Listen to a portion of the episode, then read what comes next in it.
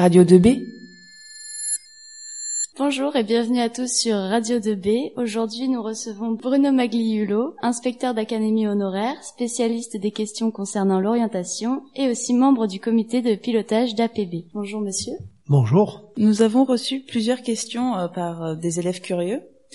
La première est euh, quelles sont les différentes phases de l'APB Ben ça ouvre le 1er décembre pour la phase d'information puis le 20 janvier pour la phase de recensement des vœux des élèves.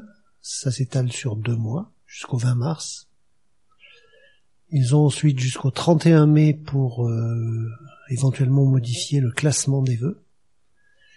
Et le 8 juin commence la campagne de réponse des établissements demandés. Ça s'étale en trois étapes jusqu'à la fin juin. D'accord, merci. La deuxième question, c'est euh, cette année, des bacheliers se sont retrouvés sans établissement d'enseignement supérieur.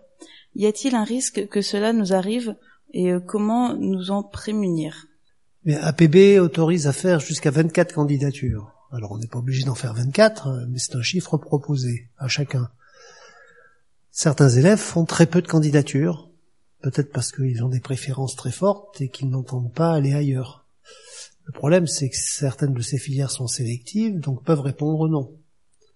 Donc le conseil à leur donner, c'est de ne pas faire de liste trop courte et de surtout mettre au moins en dernier vœu une filière non sélective de façon à être sûr de l'avoir. Ça paraît logique parce que sinon du coup euh, on peut finir sans école. Et puis c'est sage parce que sinon on se retrouve sans rien. Euh, la troisième question, euh, faut-il mettre une formation sélective avant une non sélective, même si cette dernière me paraît plus intéressante? C'est deux logiques différentes. Alors le principe d'APB, c'est que ça sera au moment des réponses, donc à partir du 8 juin, le vœu le mieux classé pour lequel l'établissement dit oui, oui on vous prend, qui devient votre orientation obligatoire. Autrement dit, on a intérêt à mettre en tête de liste la filière la plus désirée, puis celle qui est le plus désirée dans le reste c'est pas forcément la plus prestigieuse, c'est pas forcément la plus proche du domicile, c'est pas forcément la, la, plus de statut public ou privé ou l'inverse, non, c'est la plus désirée. Donc si vous êtes devant des filières sélectives et non sélectives, la logique voudrait que vous mettiez d'abord les filières sélectives, puis les filières non sélectives, puisque la programmation d'APB va vous donner une réponse sur le meilleur des vœux classés. Si la réponse est négative, on bascule sur le deuxième, puis sur le troisième. Mais si la réponse est tout de suite positive, c'est là qu'on entre. Alors, euh, on n'a pas intérêt à mettre en premier vœu une filière non sélective. Sauf si on ne demande que des filières non sélectives, ce qui arrive. Et euh, bah, on a une autre question. Elle peut paraître un peu bête, mais euh, bah, faut toujours savoir.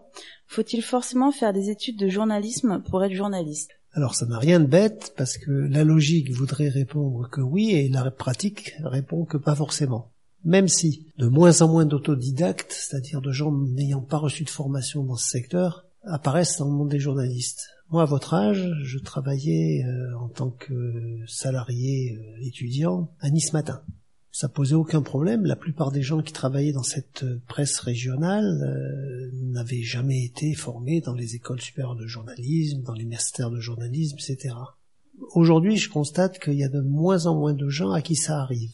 De plus en plus sont passés par des formations spécialisées, et vous en avez de très demandées. Moi, je pense dans votre région à celle de l'IUT de Tours, qui est la plus demandée de France et qui a une école de journalisme que beaucoup d'élèves d'ici ont du mal à connaître, mais qui pourtant est une des meilleures de France. Ben, ils ont tous du travail à la sortie, et même avant la sortie. Hein. Donc voilà.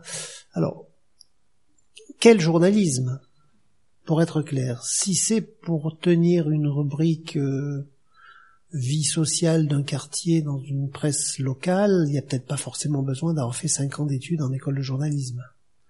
Si c'est pour tenir la chronique économique du Monde, ou la chronique juridique de Figaro, ou la chronique politique de France 2, il faut d'abord être un expert dans son domaine.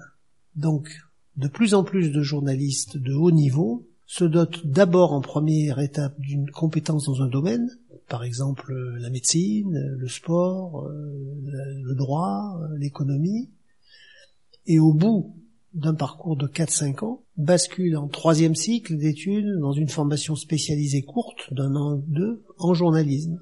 Ils deviennent journalistes spécialisés dans leur domaine de compétences. Et ceux-là ont fait des études de journalisme courtes, de fin de parcours, alors que d'autres les attaquent dès le début. Tout dépend quel type de journaliste on veut devenir. D'accord, c'est très intéressant. Une autre question, c'est par rapport aux cours en alternance. Est-ce qu'on doit d'abord trouver une entreprise et après s'inscrire ou faire l'inverse? Alors c'est difficile. La logique voudrait qu'on cherche d'abord l'entreprise, donc l'employeur qui accepte de signer un contrat d'alternance, contrat d'apprentissage ou contrat de professionnalisation, il y en a deux, et que nanti de cette garantie, on aille ensuite s'inscrire dans un établissement qui prépare un BTS par exemple, pour une IUT ou peu importe, toute formation professionnelle, par l'alternance. Ça, ça serait la logique. Le seul problème, c'est que c'est à l'étudiant de trouver son employeur. On ne le lui fournit pas. Et ça suppose des démarches qui parfois sont longues, surtout dans certains secteurs. C'est plus facile de trouver un contrat en alternance dans l'hôtellerie que dans la communication audiovisuelle, par exemple. Et donc il y a des gens qui parfois ont du mal à trouver l'employeur, et même parfois ne le trouvent pas. Le conseil qu'on leur donne dans ce dernier cas, c'est d'accepter de basculer sous statut étudiant et de préparer leur BTS, leur DUT par exemple, sous statut étudiant, c'est-à-dire sans alternance. La professionnalisation passant par des stages, des professeurs faisant des enseignements professionnels, plus scolaire, moins professionnel de terrain, mais c'est mieux que rien. Mais si vous avez euh, à un moment pris une inscription dans un établissement qui prépare par l'alternance, et qu'à la rentrée vous n'avez toujours pas trouvé votre employeur, il sera toujours temps de basculer sur la même formation sous statut étudiant. On ne peut pas aller trop loin sans l'employeur. Donc l'usage dans les établissements, c'est qu'on donne une certaine dose de temps supplémentaire au-delà de la rentrée, mais pas au-delà d'un mois. Et pour s'assurer de ne pas perdre son temps, il faut mieux rentrer dans un établissement qui a les deux secteurs, la formation sous statut étudiant et la formation sous statut alternance, de façon à ce que sans être obligé d'en chercher un par ailleurs, on puisse basculer l'un à l'autre à l'intérieur du même établissement si c'est nécessaire. J'ajoute que l'alternance, ça commence pas toujours en première année. Ça peut commencer. Euh, c'est souvent deuxième année, troisième année, selon les cas, mais ça s'explique parce que un apprenti, par exemple, c'est quelqu'un qui a une activité professionnelle et une activité de formation en même temps. Il alterne de l'un à l'autre, d'où l'expression alternance.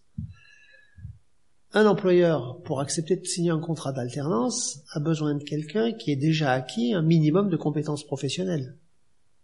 Si c'est un pur débutant, ça va être lourd à porter. Donc les apprentis, vous les trouvez plus facilement dans des établissements qui ont déjà un an ou deux de formation professionnelle et puis qui ensuite peuvent embrayer plus efficacement sur des activités professionnelles que dans des établissements euh, où on leur demande de démarrer dès la première année. Mais vous trouvez des établissements qui recrutent des premières années aussi, ça dépend. Mais la vraie difficulté, elle est qu'il appartient au futur diplômé de chercher lui-même son employeur. Oui, c'est une sorte de début d'indépendance un peu. Alors c'est un début d'indépendance, mais c'est aussi un début de lourdeur du travail, parce que vous imaginez la vie d'un alternant. Oui il faut s'y préparer, hein, et c'est ce super système qui forme bien, qui donne euh, de meilleures chances d'emploi à la sortie parce que les gens ont acquis du savoir-faire sur le terrain, qui permet d'être exonéré des droits de scolarité quand la formation est payante, qui donne un plus en salaire, bon, ça fait beaucoup d'avantages. Alors dit comme ça, on se demande pourquoi il n'y en a pas plus. Mais il y a une explication, c'est que c'est très lourd. Et que certains reculent devant l'obstacle, soit parce qu'ils ne trouvent pas l'employeur, on en a parlé, soit parce que l'ayant trouvé, il constate une fois dedans que la vie de l'étudiant à temps plein, mais qui est obligé de s'absenter de certains cours, puisqu'il passe une moitié de son temps dans une entreprise. Quand il n'est pas là, c'est à lui de rattraper les cours qu'il n'a pas suivis.